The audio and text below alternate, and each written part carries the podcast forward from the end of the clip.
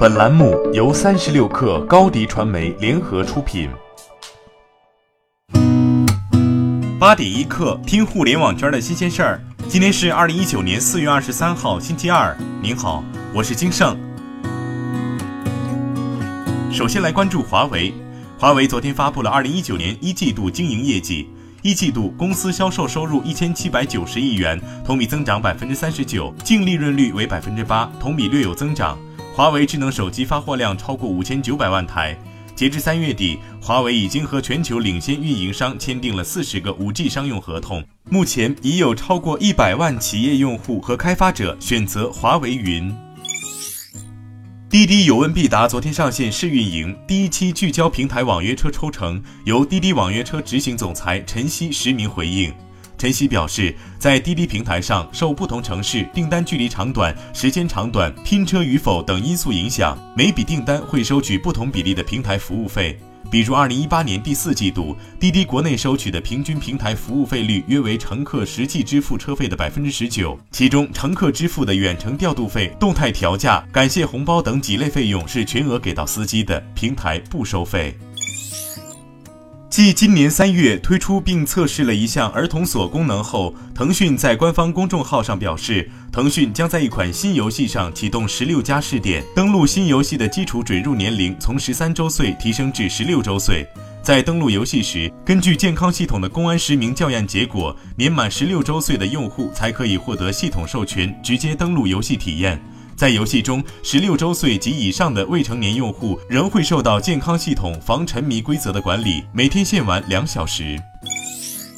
针对有报道称上海一小区车库内特斯拉轿车突然自燃起火，特斯拉官方微博回应称，公司已与车主取得了联络，并将持续沟通。同时称，我们正积极配合相关部门调查，并以最大的努力协助处理相关善后工作。另外，蔚来 ES 八在维修时也发生了起火。未来回应称，已开启对燃烧原因的调查，会在后续及时对外公布调查结果。新加坡联合早报报道，因无法遵守期限移除所有车队共享单车 ofo 的营业执照，被新加坡陆路交通管理局撤销，今后无法在当地提供共享单车服务。陆路交通管理局答复询问时证实，已在昨天正式撤销 ofo 的营业执照。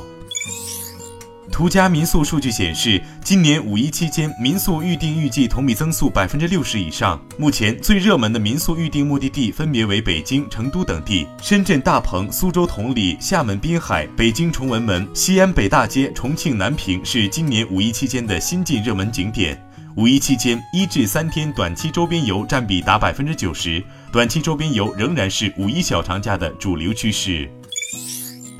据彭博消息，三星电子考虑推迟推出 Galaxy Fold 折叠屏手机。四月二十一号，三星中国方面公关人士临时通知媒体，取消了三星 Galaxy Fold 折叠屏手机本周三在上海的发布会。八点一刻，今日言论，在绿公司年会上，起点汽车董事长沈海银说，起点汽车计划登陆科创板，目前正在与数家券商商讨此事。他表示，由北汽代工的首款产品 iS 六将于二零一九年正式下线并进行交付。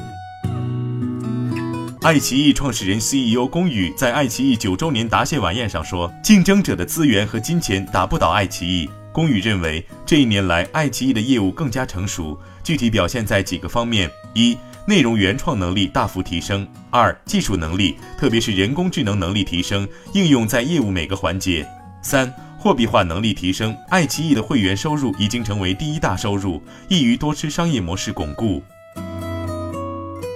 好，今天咱们就先聊到这儿。责编：彦东，我是金盛，八点一刻，咱们明天见。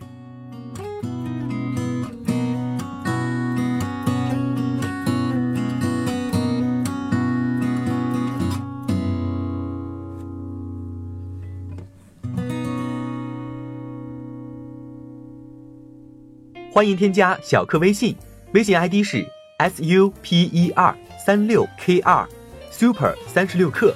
加入我们的课友群，一起交流成长吧。